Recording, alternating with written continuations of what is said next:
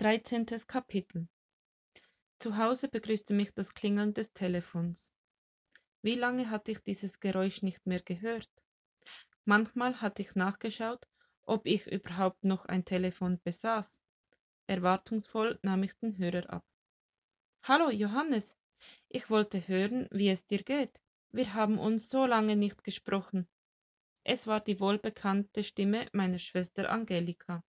Ich mied den Kontakt zu meinen Geschwistern, besonders seitdem meine Firma pleite war. Aber heute tat es gut, ihre warme Stimme zu hören. Danke, dass du nachfragst, antwortete ich.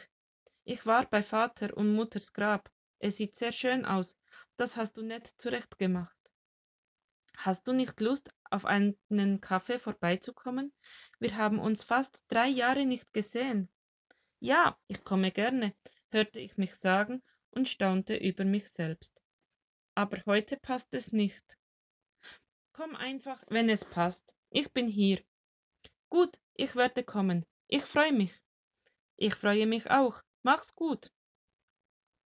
Nachdenklich legte ich den Hörer auf. Was passierte hier eigentlich? Seit ich Rudi getroffen hatte, veränderte sich mein Leben. Oder war es, seit ich bei der alten Kirche vorbeigegangen war? Vielleicht lief es ja doch noch was zwischen Gott und mir. Ich legte den goldenen Schlüssel auf den Tisch und betrachtete ihn gedankenverloren. Mit ihm kannst du die Weihnachtsfreude finden, hatte Rudi gesagt. Schade, dass ich Rudi nicht gefunden hatte.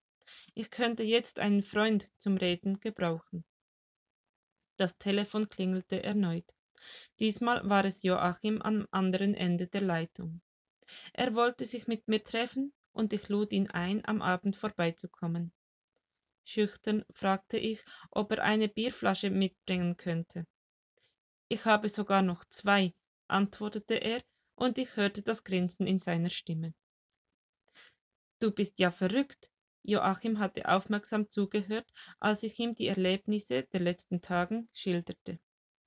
Ja, wahrscheinlich bin ich verrückt, gab ich zur Antwort.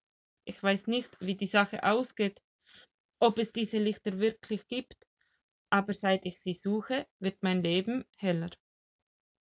Joachim nahm seine Bierflasche und prostete mir zu. Halt mich auf dem Laufenden. Das werde ich tun, antwortete ich lächelnd, aber nur, wenn du Heiligabend mitkommst, zur Kirche, meine ich. Ich war von mir selbst überrascht, dass ich das gesagt hatte. Bis eben wusste ich nicht, dass ich vorhatte zu gehen. Joachim zog die Augenbrauen hoch. Ist diese Adventslichtersuche ansteckend? Sieht so aus. Aber nur dieses eine Mal, nicht, dass es zur Gewohnheit wird. Wir lachten, stießen unsere Bierflaschen zusammen und und verabredeten uns zum Christvesper. Den Rest des Abends verbrachten wir vorm Fernseher. Als Joachim nach Hause ging, hatte ich nicht nur einen geselligen Abend hinter mir, ich hatte einen Freund gewonnen. Das machen wir mal wieder, sagte er zum Abschied. Auf jeden Fall, antwortete ich und schloss mit einem guten Gefühl im Bauch die Tür.